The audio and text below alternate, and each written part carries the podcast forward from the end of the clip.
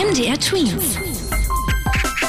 Dein 90 Sekunden Corona-Update. Und da starten wir mit guten Nachrichten aus Sachsen. Wissenschaftler haben nämlich an 18 sächsischen Schulen untersucht, inwieweit sich das Coronavirus verbreiten kann. Und es gab keinen einzigen positiven Test. Das heißt für die Forscher aus Leipzig, die Schulen waren seit der Wiedereröffnung nicht riskanter als andere öffentliche Orte.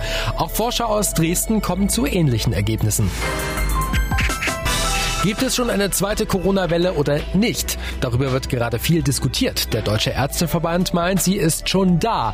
Der Vorsitzende des Verbandes meinte, die Krankenhäuser sind vorbereitet. Trotzdem müsse man sich unbedingt weiter an die Regeln halten. Nach den Experten vom Robert Koch Institut wurden in den letzten 24 Stunden fast 900 neue Corona-Fälle in Deutschland gemeldet.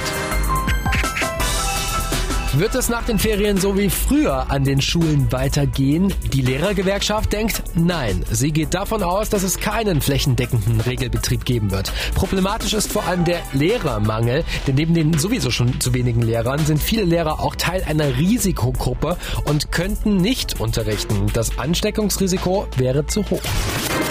MDR Twins. Dein 90 Sekunden Corona-Update.